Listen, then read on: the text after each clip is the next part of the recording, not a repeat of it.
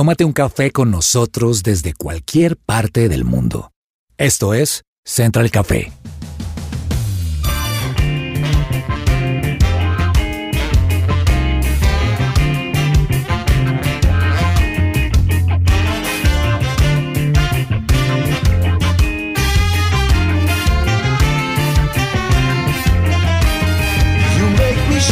Holy Spirit, Hola, hola, ¿qué tal a todos? Bienvenidos. Esto es Central Café. Los saluda Jason Calderón desde Washington, D.C. Para mí es un gusto acompañarlos a esta hora. Y a mi lado, Diana Castrillón también sirviendo ya el cafecito. Bueno, yo voy a hacer una pausa al café. Estoy con agüita de limón, tecito. Estoy ahí en una transición porque tomo mucho café. Entonces voy a hacer un inicio diferente. Muy bien, eh, lo que usted se prefiera tomar a esta hora. Hay gente que le gusta más el juguito, como Andrea Peñuela. Un la agua de panela. y en nuestros eh, estudios en Bogotá está Ani Espinosa en la cabina central. Ani. Hola, hola, ¿cómo están? Bueno, yo también hice hoy una pausa con el café, me estoy tomando un chai latte delicioso. Uh. Y, bueno, oigan, quiero contarles que acá en Bogotá por fin salió el sol. ¡Wow! Estamos felices. ya no está lloviendo tanto. Bueno, llueve lo normal, pero ya no está haciendo tanto frío, ya salió el sol por fin. Ya no Además, tengo mucho Bogotá que Con sol. Bogotá con sol es una delicia, es, un día perfecto para picnic, para salir a pasear. Usted de verdad que lo disfruta mucho porque no tiene el calor caleño, que es uno suda la humedad, sino es como estar con sol pero con aire acondicionado, digo yo. Es como perfecto. Sí. Entonces, bueno, aquí ya en Colombia está mejorando el clima.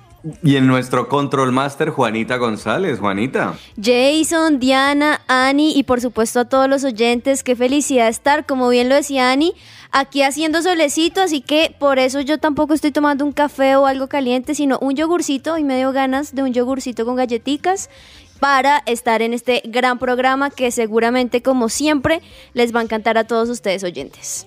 Bueno, les cuento, además, para arrancar con, con noticia, nos vacunamos.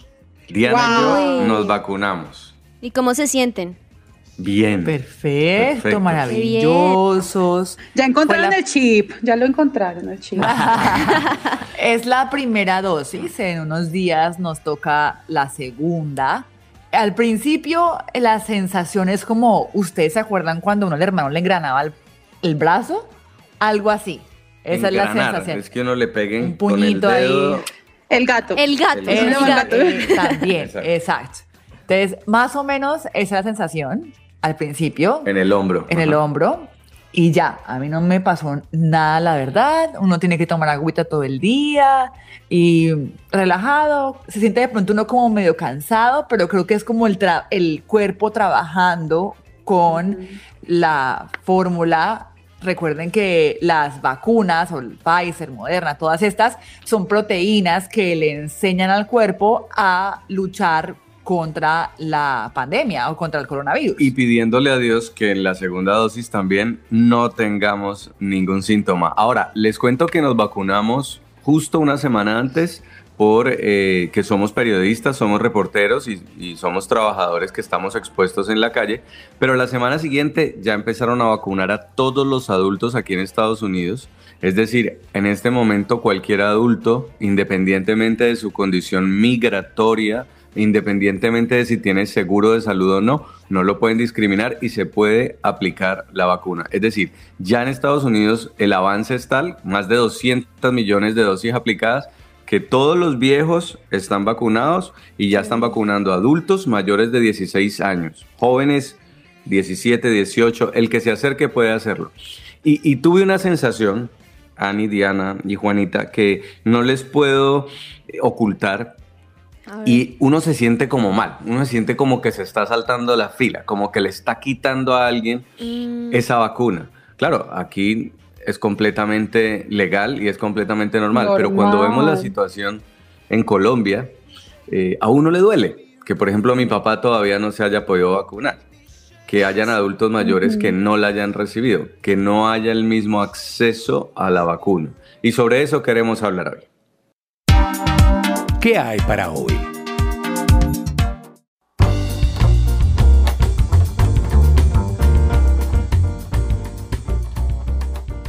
Con ganas de pedir algo delicioso pero no quieres gastar mucho, es tu día de suerte.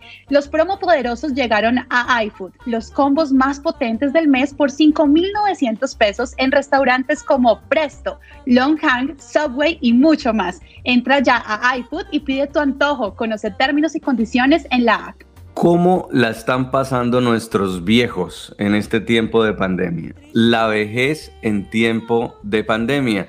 Y ese es el tema de hoy. Las personas mayores de 60 años finalmente fueron las más afectadas por el COVID-19 en nuestro continente. Las más aisladas y las que tienen más miedo porque todavía no nos han llamado, todavía algunos no saben cuándo los puedan vacunar o peor aún, recibieron la primera dosis y no hay segunda dosis todavía. Entonces, uno no sabe si le va a servir o no le va a servir, si va a dejar de funcionar la vacuna. Y finalmente, Ani, e, ellos son los más afectados. Es decir, a muchos jóvenes les ha dado y pues se recuperan, pero a un adulto mayor le puede dar coronavirus y se lo acaba, se lo lleva a la vida. Claro, sí, mire que el riesgo de enfermarse gravemente a causa del COVID aumenta con la edad y los adultos mayores definitivamente son quienes corren el mayor riesgo. Hay ciertas afecciones también que pueden aumentar el riesgo de enfermarse gravemente. Ya saben que hay muchos adultos mayores que ya están sufriendo de afecciones por la edad, o sea, es, son cosas naturales, pero simplemente ellos son los que están corriendo más riesgo y tienen mayor riesgo de hospitalización o muerte. Entonces, la edad aumenta el riesgo de enfermarse gravemente y, y, y, eh, digamos que las personas jóvenes muchas veces no tenemos esa conciencia, ¿saben? Hay personas que a su alrededor tienen adultos mayores y creo que son las que deben tener más responsabilidad en el momento de cuidarse. ¿Cómo se cuidan? Lo, básico, use la mascarilla, mantenga una distancia de dos metros si está en lugares con muchas personas, evite esas multitudes y los lugares con mala ventilación y lávese las manos siempre. Mire, yo tengo a mis suegros que son mayores de 60 años y nosotros tenemos el cuidado más grande con ellos, aún más que con nuestros hijos, ¿saben? Porque ellos son personas que están en un alto riesgo, donde lleguen a contraer el virus, pues definitivamente la, mm, el porcentaje de que se puedan recuperar o que puedan salir muy rápido del virus es muy bajo.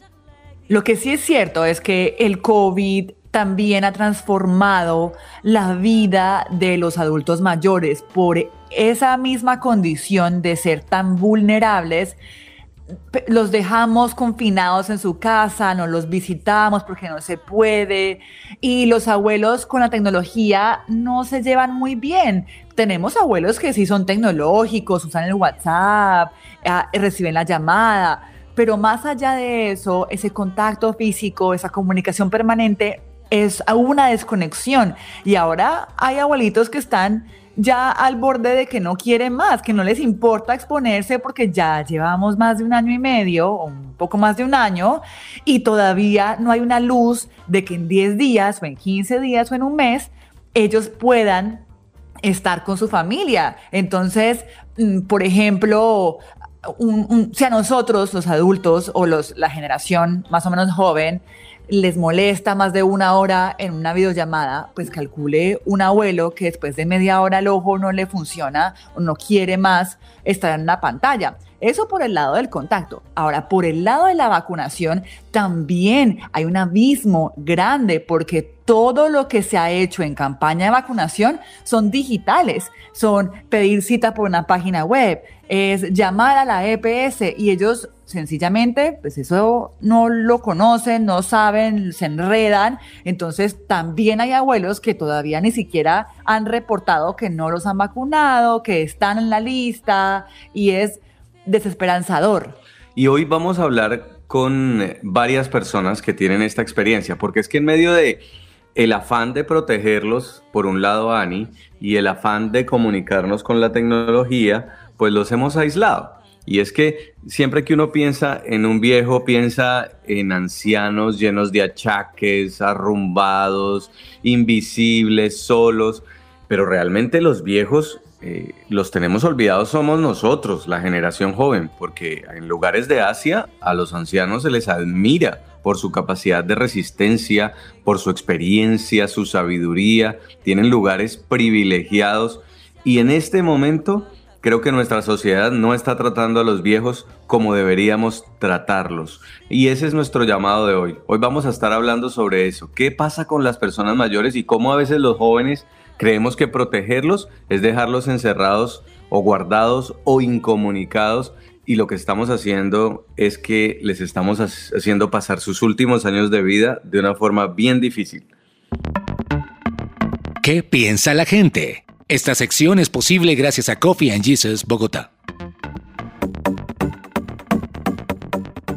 Es tiempo de invertir en tu sonrisa. Ven a Science and Art y conoce los mejores tratamientos odontológicos sin dolor y los mejores especialistas. Para más información ingresa a scienceandart.com o escríbenos al WhatsApp 312-397-5981. 312-397-5981. Te esperamos para darte un acompañamiento completo en tu restauración oral. Suites 101 Park House es el hotel boutique perfecto para celebrar cualquier fecha especial, con las suites más grandes y románticas de la ciudad, con tina, balcón y chimenea. También tienen seis salones con luz natural y todo lo necesario para celebrar tu boda. Llama ya al 600-0101 o al 314-414-9184. Muy bien, y queremos escucharlos a ustedes. Queremos que nos cuenten qué creen ¿Qué ha sido lo más difícil de esta pandemia para los adultos mayores? Por ejemplo, eh, para sus abuelos y si sus papás ya están mayores, ¿qué cree que ha sido lo más difícil? A ver, yo les digo, del, de la mía, mi mamá no ha podido salir de su casa. Ella se siente feliz, obviamente, en su casa. Mi mamá tiene 66 años, pero se siente muy sola y todos los días nos dice que la llamemos, que le echemos un videíto, que le pongamos un te quiero, porque si uno se desespera en la casa, imagínese ellos dando vueltas, listo, sí, van, cocinan, vuelven, ven televisión, pero eso es la ansiedad. Mi mamá, por ejemplo, tiene una condición, un antecedente clínico y ella le tiene pánico a todo con decirles que el día de la madre o el cumpleaños les enviamos, le enviamos flores y según mi hermana le vació alcohol que las flores a las media hora ya estaban muertas, pero porque le da mucho susto, entonces ella también está en su apartamento encerrada, no sale, no se quiere ver con nadie y mi mamá no tiene los 60 siquiera, mi mamá tiene 57. Entonces ella dice, ¿yo qué voy a hacer? Yo todavía ni siquiera estoy en la lista de nada. Eh, y tiene antecedentes o historial clínico. Entonces también de vez en cuando toca llamarla, hacer un videíto. Mi mamá, como trabaja, digamos, tiene una distracción durante el día, pero también comienza a sentirse afectada. Mi mamá tiene como un chip hippie, entonces ella le gusta abrazar los árboles y cosas así, y todavía le da un poquito de susto no puede hacerlo, claro. Yo les cuento que, por ejemplo, mi suegra, ella estaba súper acostumbrada a sus caminatas por la mañana, a ir al gimnasio con sus amigas, a tener sus clases de pilates, no sé qué, pero pues desde que empezó la pandemia no ha podido volverlo a hacer y le ha dado muy duro. Nosotros tratamos de estar muy pendientes y yo soy una de las que me la traigo para la casa cada vez que puedo pero definitivamente el hecho de no poder hacer esas actividades a las que estaba acostumbrada le ha afectado mucho. Entonces yo creo que sí, nuestros, nuestras personas mayores son las personas que más están sufriendo este tema de la pandemia, no solamente por la vacuna, porque toque esperar, porque las aglomeraciones, sino porque definitivamente están acostumbrados a un estilo de vida diferente, donde tienen que estar activos y la inactividad los está acabando. Y vamos con nuestro primer invitado del día de hoy. Y estaba leyendo algo aquí y es que en la ancianidad vamos a acabar todos. Entonces pensemos que en algún momento todos vamos a ser esos adultos mayores. ¿Cómo nos gustaría que nos trataran? Y más si en medio de esa edad adulta nos agarra una pandemia. Nos acompaña a esta hora Héctor Fabio Cortés, un profesional especializado en este tema geriátrico, gerente del Hospital Geriátrico y el Ancianato San Miguel en Cali y además eh, médico de la Universidad del Valle con maestría en salud ocupacional. Bienvenido, doctor, qué gusto tenerlo. Mm, bueno, muchas gracias por la invitación a Central Café, a Jason, a Diana, a Yami y a todas las personas que nos escuchan en este.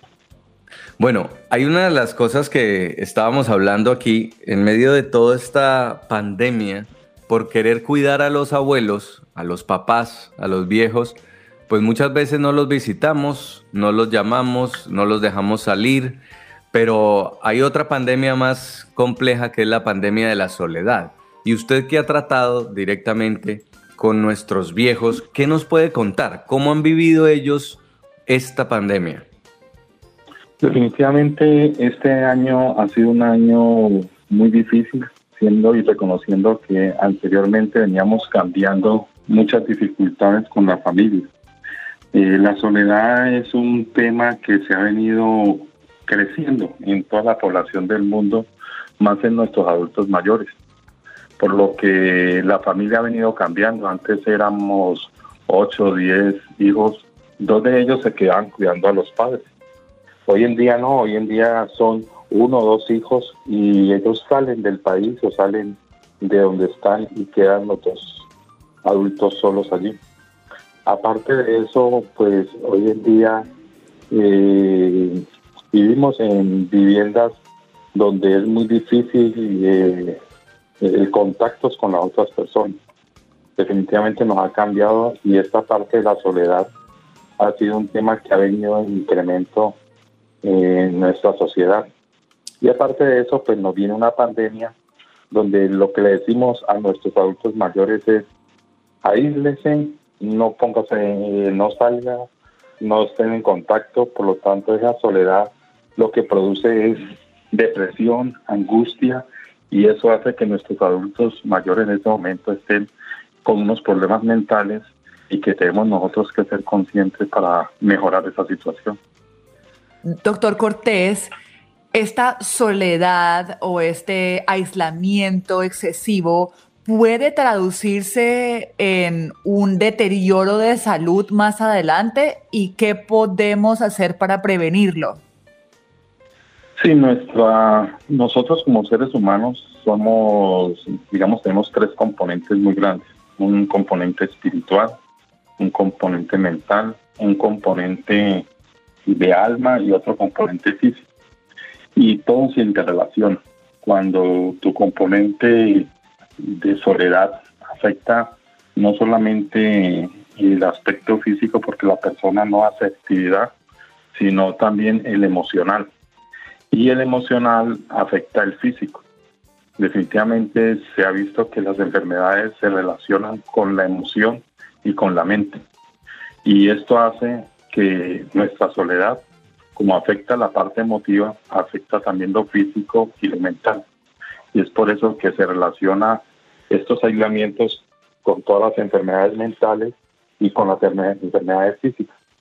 Por lo tanto, nosotros tenemos que hacer, hablo yo de cinco tips importantes para poder evitar esta, esta situación y puede afectar la salud de nuestros adultos.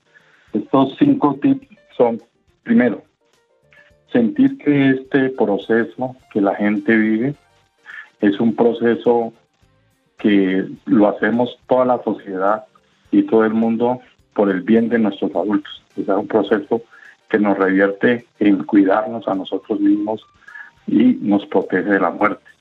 Eso es lo que yo llamo una situación propositiva de la situación de el aislamiento y la soledad. El segundo tema es no llenarnos de tantas noticias de muerte, tantas noticias negativas que hay que hay tantos muertos, que ya van vacunando tantos, porque eso afecta nuestra salud mental. Y en ese sentido la persona debe recibir noticias, sí, pero una vez al día y tratar de recibir noticias positivas. El otro tip es la organización. Definitivamente nuestros adultos mayores deben estar con una rutina diaria, deben seguir levantándose, debe seguir bañándose, vistiéndose, arreglándose como que si fueran a salir para, en este caso, a, la sala o al comedor, salir vestidos, salir bien organizados y poner una rutina. Vamos a hacer tal actividad a tales horas y mantener esa rutina. Es muy importante porque el hecho de no encontrarse ocupado eh, aumenta estos problemas. El otra situación es definitivamente nosotros como seres humanos somos personas que necesitamos relacionarnos, no perder el contacto con las personas. Hoy en día contamos con tecnologías como eh, el teléfono celular, el computador, donde podemos contactarnos no en lo físico, pero al menos sí visual y por la audición ver nuestros nuestras personas, tenemos que seguir en contacto con ellos, conversar con alguien. Es importante, nosotros estamos tratando de organizar un servicio en, el hospital que se llama teleasistencia, para que al menos estos adultos que están solos y aislados se sienta que alguien los llama, que alguien tiene contacto con ellos. Y la otra parte importante es mantenerse activo. Y mantenerse activo es en la parte física y mental. Definitivamente hay que leer libros, hay que leer de muchas cosas, muchos temas que ha dejado uno de hacer. Y lo otro es la actividad física. Básicamente con estos tips nosotros mejoraremos mucho la situación de nuestros adultos mayores que están hoy en día confinados. Doctor Cortés, de acuerdo con todos esos tips que nos ha dado, muchísimas gracias por eso. Yo hoy quisiera que usted le hablara también a los jóvenes y adultos jóvenes. Como jóvenes tenemos una responsabilidad gigante con los adultos mayores que tenemos en nuestra familia, con quienes estamos directamente vinculados. ¿Cómo aportar para mejorar las condiciones de salud mental y física de nuestros adultos mayores? Digamos que esos tips que usted nos ha dado están espectaculares, pero creo que son muy autónomos de los adultos mayores. Pero los jóvenes, ¿dónde quedamos con esa responsabilidad con ellos? ¿Qué le podría usted decir a ellos? Decir a los jóvenes que definitivamente el envejecimiento es un proceso. Es un proceso que inicia desde la niñez en el momento que uno nace comienza a envejecer. Y todos vamos a llegar a esa etapa, esa etapa final que se llama la vejez. Lo que significa es que nosotros jóvenes que pensamos que nunca vamos a llegar a esa etapa, vamos a llegar a esa etapa. Y es un proceso que algunas personas lo hacen muy rápidamente y hay otro proceso que se demora. Por lo tanto, los jóvenes lo que deben hacer en este momento es, primero, entender que el envejecimiento es un proceso que va desde el nacimiento y que nos tenemos que cuidar desde el nacimiento para que lleguemos a ese proceso de envejecimiento activos. Tenemos que cuidarnos, hacer ejercicio, hacer muchas actividades. Decirles que agradecerles por todo el proceso que han hecho de cuidarnos los adultos, aunque ahora sabemos que también esta enfermedad no está solamente atacando a los adultos, sino también a los jóvenes, de cuidarse. Esto es importante también tomarlo propositivamente. Eh, nosotros, así como el futuro son los niños y los jóvenes, la experiencia que tienen nuestros adultos de haber vivido y trasladado todo esto, es muy importante hacer ese reconocimiento. Decirles que nosotros dependemos como seres humanos de otras personas y que nosotros trascendemos y que es importante como ser humano nosotros dar. Esa trascendencia de dar al otro nos hace crecer como personas y no olvidar que tenemos adultos que hay que darles cariño, que hay que darles amor, que hay que darles compañía. Esos son los elementos que el cuidarse hoy en día a ellos para tratar de que este virus pueda poderlo controlar eso hace que nos cuidemos también a nuestros adultos. Y si se cuidan ellos y cuidan a sus padres, estaremos mucho más tranquilos. Eso es lo que les podría decir a los jóvenes. Sí.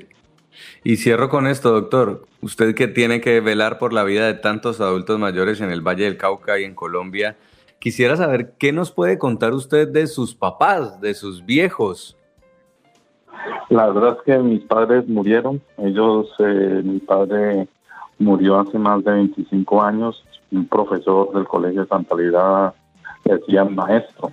un gran físico químico. Eh, me dejó muchas enseñanzas y una de esas fue ser eh, persona y eso es muy importante. Decirle, mi madre no, mi bastión de mi vida, ella murió en el año 2005 cuando yo era secretario de salud de Cali. Ella venía con un problema de los pulmones, pues ella fumaba en su época y tuvo un problema de un EPOC, una enfermedad obstructiva pulmonar. Y digamos que fue uno de mis mentores por, porque yo estoy aquí haciendo todo esto, creo que esa experiencia que tuve con ellos fue excelente, fue una despedida en su momento, todos tenemos que marcharnos en algún momento. Y creo que lo ideal es marcharse bien de este mundo. Esa trascendencia es muy importante y mis padres me enseñaron eso y en este momento no solamente es por mis padres, están mis tíos y eso, es importante dejar y cuidar a nuestros adultos porque la experiencia de vida que tenemos y esta sociedad que somos es por ellos. Entonces es muy importante cuidarlos a ellos. Sí, así es, doctor. Es el legado que ellos nos dejan, lo que finalmente nos ha dado la identidad de quiénes somos. Muchas gracias, Héctor Fabio Cortés, quien nos ha acompañado aquí en Central Café, actualmente gerente del Hospital Geriátrico y Ancianato San Miguel de Cali. Un abrazo. Muchas gracias a usted y a los oyentes.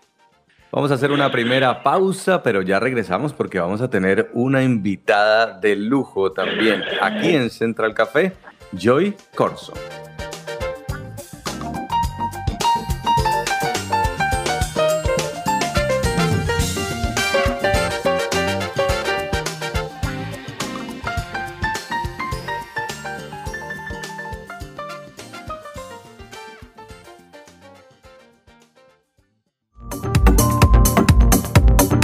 No te desconectes, estás con Central Café. Estás oyendo su presencia radio 1520 AM.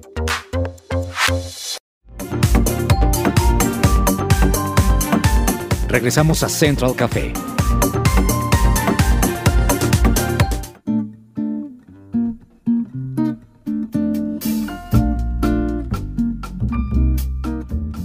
En COBA, abogados asociados trabajan por relaciones legales y equilibradas entre empleadores y colaboradores que permitan la protección de tu empresa.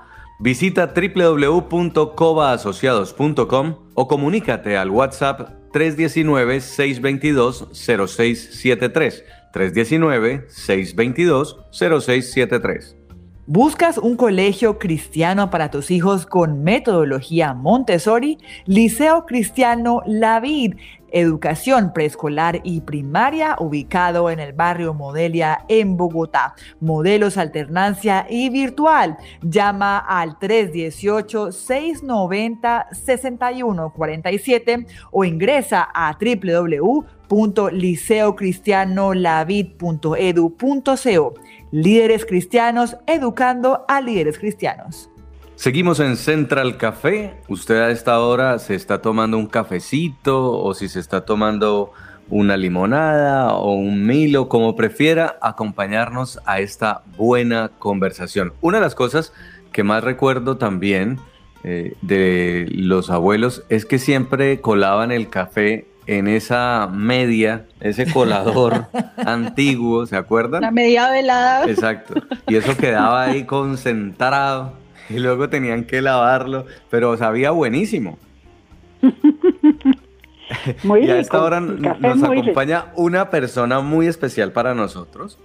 Es hija de Patricio y Elena Simes. Ellos son misioneros australianos que dejaron su nación por venir a Colombia a predicar el mensaje de Jesús. Actualmente es la directora del Instituto Bíblico Su Presencia Berea y es la mamá del pastor Andrés Corson de la iglesia El Lugar de Su Presencia. Joy Simes de Corson, aquí en Central Café, bienvenida. Buen día, me alegro de estar aquí con ustedes, qué bendición. ¿Usted colaba el café en media o lo cuela todavía en media? No, no, señor, eso sí no. Ay, me dio mucha risa. ¿Pero toma cafecito o no? Uy, sí, señor, a mí me encanta el café, lo prefiero al té. Qué bueno. ¿Y cuántos años tiene doña Joy? Tengo 82, ya voy por 83. Ah, qué rico. Y además usted la ve y es una mujer sana, es una mujer que le gusta trabajar, usted la ve caminando, la ve activa todo el tiempo, porque nosotros alrededor de la iglesia, lugar de su presencia, la hemos visto desde dar clase, predicar y hasta atender a toda su familia. Doña Joy, ¿cómo le ha ido en pandemia a una persona tan activa como usted cuando le dicen, venga, es que no puede salir, tiene que quedarse quietecita? Pues no me gustó en ningún sentido. No. Para mí, quedarme en casa y más que todo no poder ir a las reuniones ah, fue lo quizá lo más duro. ¿Cómo ha enfrentado la soledad, doña Joy? ¿Qué consejos le daría a nuestra audiencia de adultos mayores para enfrentar ese tiempo en el que se sienten muy solos? Pues gracias a los teléfonos uno puede poder hablar con los hijos y todos los días, digamos, cada día yo hablo con uno de mis hijos, por lo tanto, ah, no, yo no lo he sentido de soledad, que sí me hace falta ver las personas, pero lo más importante que yo disfruto es poder todo el día, en un momento a otro, hablar con Dios. A veces le digo, Dios, ay, ¿por qué esto? O mm. ¿por qué lo otro? O gracias, Señor, porque tú me ayudaste en esto. Señora Joy, bueno, y estaba, está diciendo que habla con sus hijos todos los días. ¿Cómo le ha ido con el tema de la tecnología? ¿A qué retos se ha enfrentado con la tecnología en este tiempo? Pues créame, para el principio no fue tan fácil manejar la tecnología.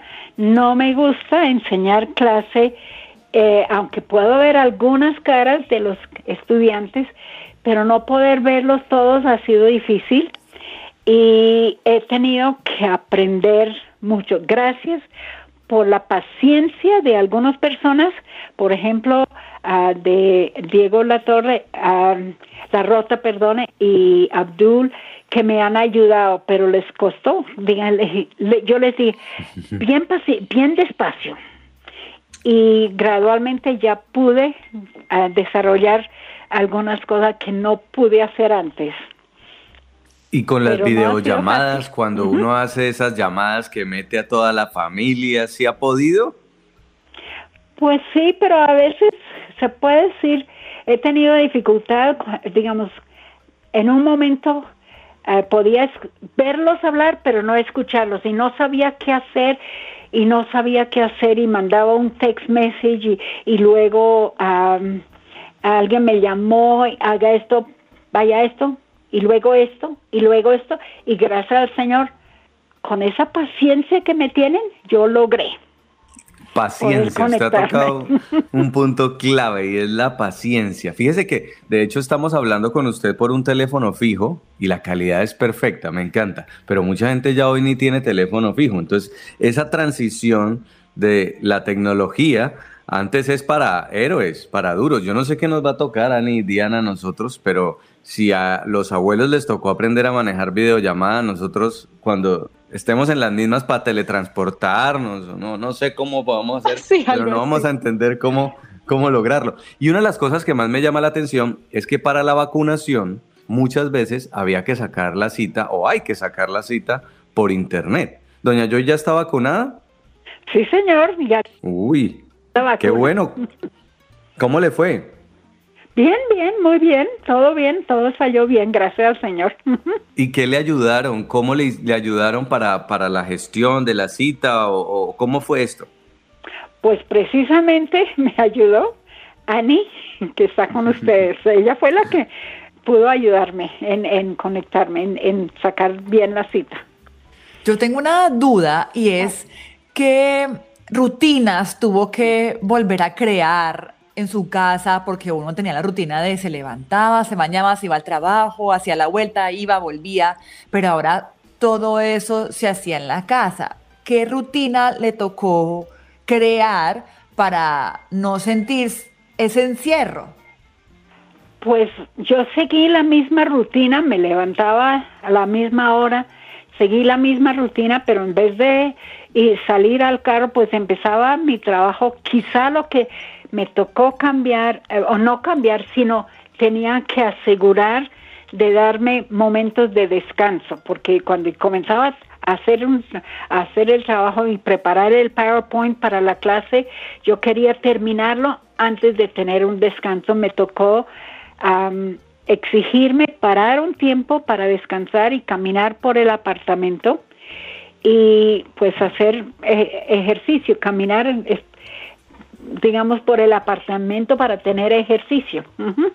¿Y hay algún hábito nuevo que él ha desarrollado? No sé si antes se leía un libro, ahora se lee dos, o creó alguna mm, actividad con la familia para integrar o hacer algo juntos desde la distancia.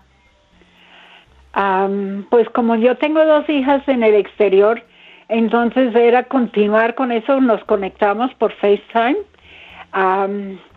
Y hacer un nuevo hábito, creo que no, pues de pronto sí he leído más libros. Eh, también a mí me gusta bordar, entonces en los momentos de descanso del trabajo yo me pongo a bordar, pero creo que nuevo hábito, no continué con mis hábitos, ah, no creo que formé un nuevo hábito, no, no creo.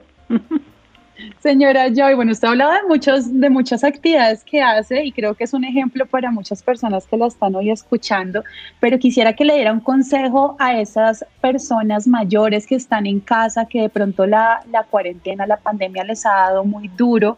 ¿Qué les aconsejaría a usted para que, sobre todo quienes viven solos, no, se, no, no sientan tanta soledad, no caigan en, en de pronto tener depresión? ¿Qué le puede aconsejar usted a ellos? Pues para mí, que es lo importante, es mantener mi relación con Dios, hablar con Dios. ¿qué, aconsejo? Es no pensar que pobrecita yo, sino no, yo lo puedo. Y, y sí salir y, digamos, busco salir porque nos dan permiso salir, entonces salir y caminar alrededor de la cuadra. también una cosa que sí más que todo, de pronto fue el, e, e, es el día ah, sábado y domingo, eh, seguir la misma rutina. Como yo siempre iba a la reunión de las siete y media, entonces es levantarme y no aplazarlo, sino tener, eh, reunirme en la primera reunión o la segunda reunión y asegurar de que yo estoy bien. Por eso pongo música, leo y no pensar que pobrecita no, sino gracias al Señor. Y por eso yo sí doy muchas gracias ah, por la tecnología y aún he dado gracias a Dios que aún la iglesia como que había ya tenido reuniones online que en otras palabras pudimos continuar teniendo las reuniones. Y que sí sugiero es cuando hay una reunión, no sentarse y escuchar, sino así como lo hacía en la iglesia, pararme, danzar, alabar, tomar apuntes y no solamente escuchar, sino como si estuviera en la misma reunión. Estamos conversando con Joyce Simes de Corson. Ella es hija de Patricio y Elena Simes, misioneros australianos, además directora del Instituto Público Su Presencia Berea y la mamá de Andrés Corson, el pastor principal de la iglesia El lugar de su presencia. Y quiero preguntarle, doña Joy, ¿cómo se imagina el final de esta pandemia? ¿Qué espera usted hacer cuando ya vuelva toda la normalidad? Pues espero que sea muy pronto y estoy orando para que sea muy pronto, pero eh, poder salir, a, a, poder salir, encontrarme con las personas, poder disfrutar de tiempos de compañerismo juntos y más que todo poder volver y estar en la reunión, poder estar en ese momento de alabar y adorar a Dios, aunque lo hago aquí, pero estoy sola. Yo quiero escuchar toda la congregación alabando y adorando a Dios, no escuchándome a mí y a los que están dirigiendo la alabanza. Gracias a Dios que lo hacen muy bien, pero sí me falta escuchar la congregación. Que así sea. Y quisiera cerrar con una reflexión. Más allá de la salud, de la condición física de nuestros abuelos, hay poca atención sobre sus sentimientos, sus opiniones, sus cambios en su diario vivir. Muchas veces los vemos como si fueran eh, por sus enfermedades o por su condición física, pero no lo vemos por el lado espiritual, por el lado emocional. La Biblia dice en Proverbios 16, 31, llegar a viejo es una honra. Las canas son la corona que se gana por ser honrado. Y quisiera preguntarle a usted, que conoce mucho de la Biblia, ¿qué dice sobre los abuelos, sobre los ancianos, sobre los mayores la Biblia? Pues la Biblia dice que en realidad las abuelas deben enseñar a las hijas para ser buenas madres, dar atención y ser un ejemplo, pero en realidad eh, creo que el lugar de los abuelos es, es dar consejo cuando se lo pide, no meterse en la, en la vida de la, de la hija o de la familia, sino estar dispuestos a dar consejo y brindarles amor y cariño y estar alegres. Yo creo que eh, lo importante es no pensar que uno está viejo, sino es disfrutar la vida que uno tiene y estar ahí, poder dar el consejo cuando lo pidan. Si no, que es lo que yo considero importante cuando veo una situación que no de pronto no está bien, yo busco palabra de Dios y comienzo a declarar esa verdad de Dios ante Dios en oración pero yo creo que lo importante es es no pensar, pobrecita, estoy viejo, a mí no me tienen en cuenta.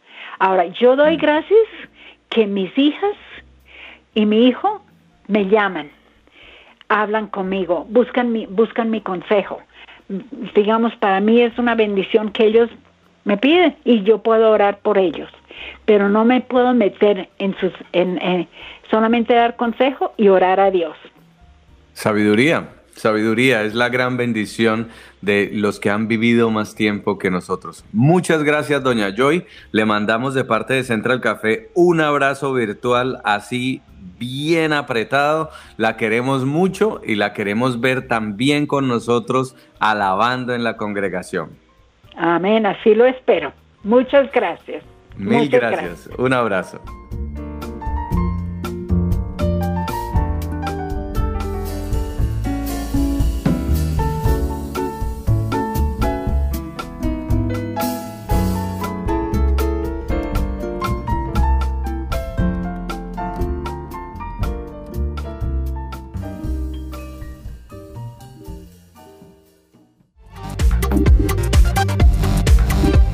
Estás conectado con Central Café.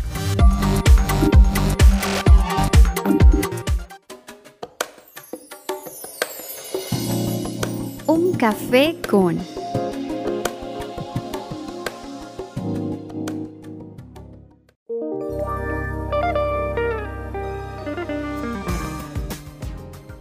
Vuelve a vivir y a viajar por Colombia y el mundo con Viajemos Travel. Disfruta los mejores destinos con los más altos estándares de bioseguridad. Síguelos en Instagram arroba viajemos.travel o visita www.viajemostravel.com.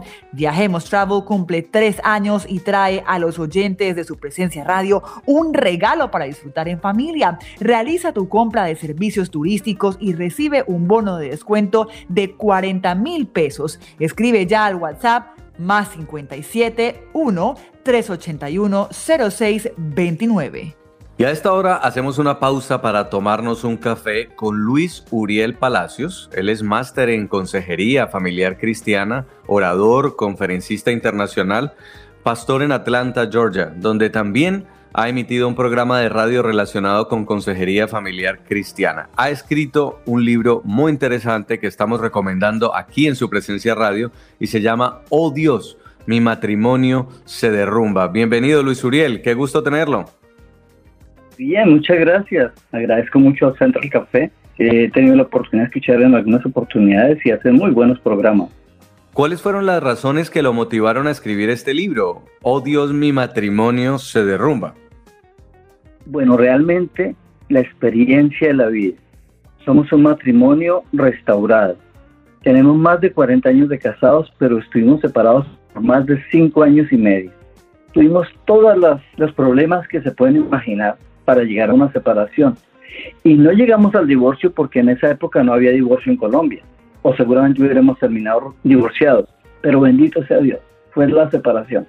Posteriormente fuimos encontrando personas con problemas en sus matrimonios, problemas con los hijos, problemas en sus hogares, que nosotros habíamos superado.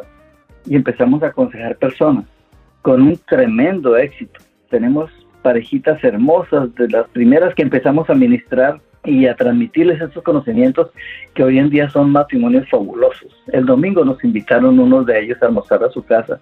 Hace muchos años, hace 15 años que trabajamos con ellos y tienen hoy en día una familia hermosa. Empezamos a transmitirle estos conocimientos que nosotros teníamos y eso nos llevó a empezar a escribir y empezamos a escribir y este libro es el testimonio, pero aparte de este libro tenemos libro de curso de parejas y tenemos otros libros referentes a matrimonios también. Hay muchos libros para matrimonios. ¿Qué hace que, oh Dios, mi matrimonio se derrumba, sea diferente? ¿Por qué recomienda de manera tan especial leerlo? Sí, realmente hay bastantes libros sobre matrimonios, pero ese libro tiene algo en especial y es que es para casos difíciles. Lo recomendamos para casos difíciles, porque en nuestro caso fue muy difícil cuando uno de los dos no quería continuar. En el caso nuestro, mi esposa no quería continuar. Entonces, muchos matrimonios, una pareja invita a la otra a un curso de matrimonios y van y quieren, los dos quieren mejorar su matrimonio, pero en el caso nuestro no, fue muy difícil. Invitaba a mi esposa a cursos de pareja, ella no quería ir por allá. Entonces, todo lo que aplicamos, todo lo que el Señor nos dio para aplicar, funcionó. Y si funcionó para casos difíciles, con mucha más veras va a funcionar para casos fáciles. Por eso creemos que es un libro bien diferente sobre matrimonios y que vale la pena leerlo. ¿Qué consejos prácticos podría darle a quienes piensan contraer matrimonio? Bueno, en las condiciones actuales podríamos decir que no es fácil eh, asegurar que un matrimonio sea victorioso, por cuanto existen muchas circunstancias influyentes y determinantes en una relación de pareja. Cuando uno ve eh, la novia o, o ella ve al joven, bueno, no se imagina lo que hay detrás, porque cada uno trae decimos nosotros, cuatro folders, cuatro carpetas de circunstancias influyentes y determinantes en la vida. Uno, lo que recibió como herencia de sus progenitores. Eso va a repercutir en el matrimonio. Lo que la persona recibió mientras estaba en el vientre de la madre. Lo que recibió durante los primeros años de infancia cuando no podía defenderse. Y posteriormente lo que ha hecho con su vida desde que puede defenderse. Son circunstancias tan variadas, tan diferentes, que es difícil clasificarlas. Y eso va a hacer que el matrimonio sea exitoso o no, porque se encuentran esas cuatro circunstancias y va a ser muy difícil. La única garantía que hay para que el matrimonio realmente sea feliz es seguir el manual que nos da el inventor, el creador del matrimonio. Eh, él inventó el matrimonio, él inventó el sexo, él inventó la vida en familia y nos da un manual que es la Biblia, un manual de vida, es la Biblia.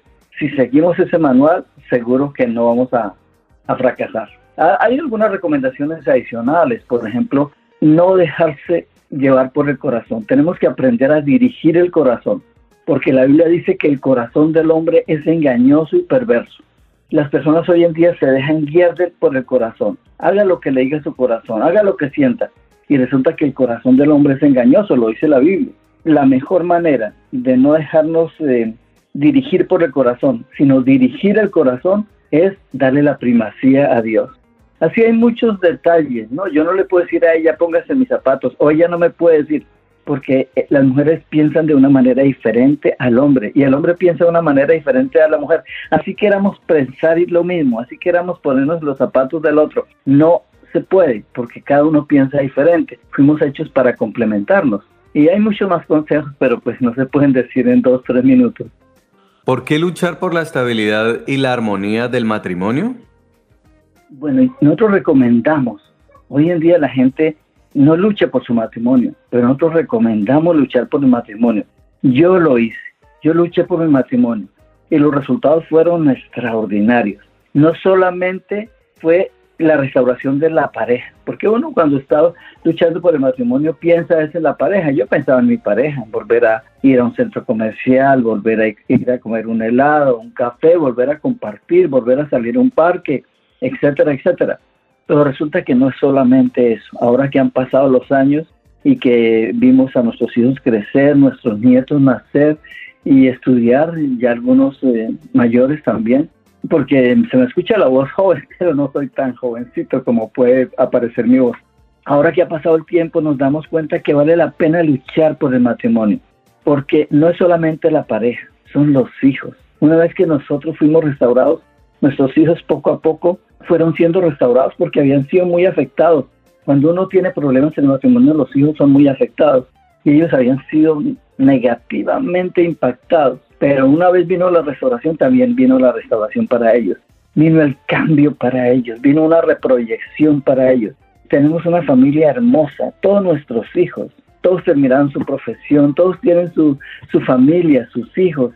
Qué nietos tan hermosos que tienen, amadores de Dios, estudiosos, respetuosos. La bendición ha llegado hasta quienes se casaron con nuestros hijos. Es tan grande la bendición que eh, decimos vale la pena luchar por el matrimonio, porque no solamente la pareja, no solamente el hoy, es la proyección de la familia, es la proyección de lo que son los nietos, los bisnietos, los descendientes, muchos que yo no voy a conocer, pero que han sido impactados. ¿Por qué? Porque un día Dios me dio valor para luchar por el matrimonio. Vale la pena luchar por el matrimonio.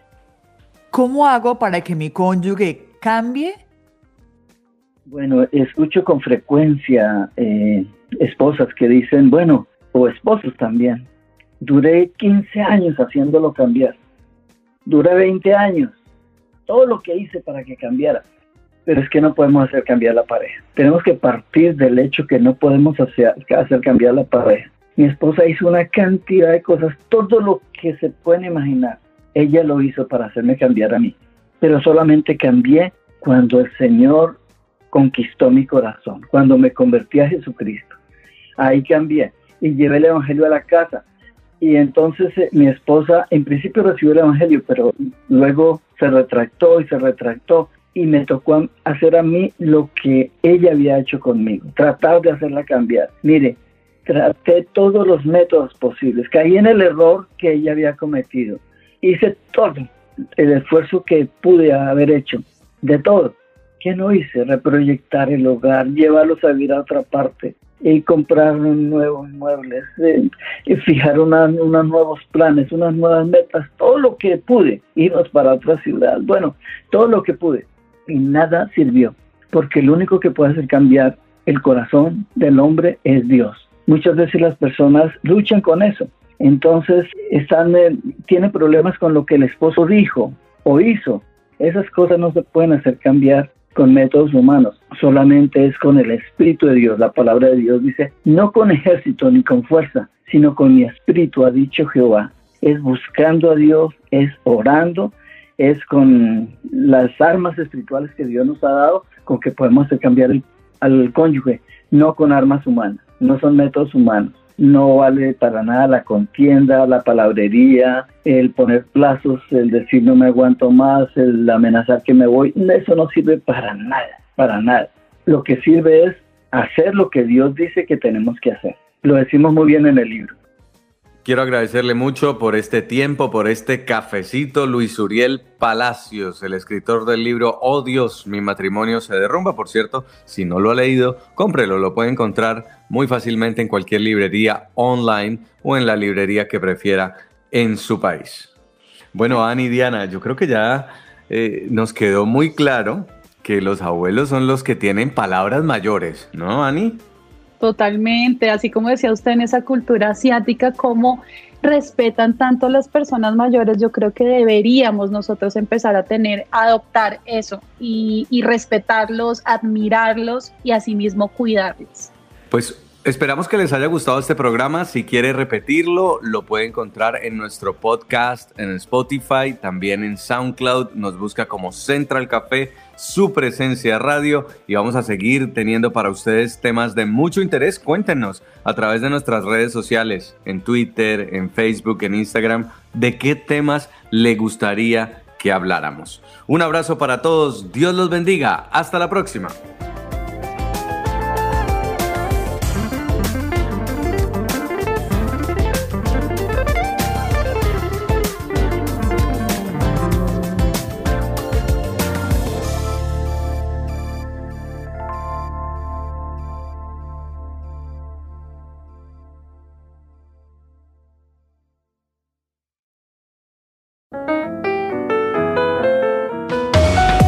Central Café también está en su presenciaradio.com. Allí puedes encontrar el listado con todos los programas de Central Café en SoundCloud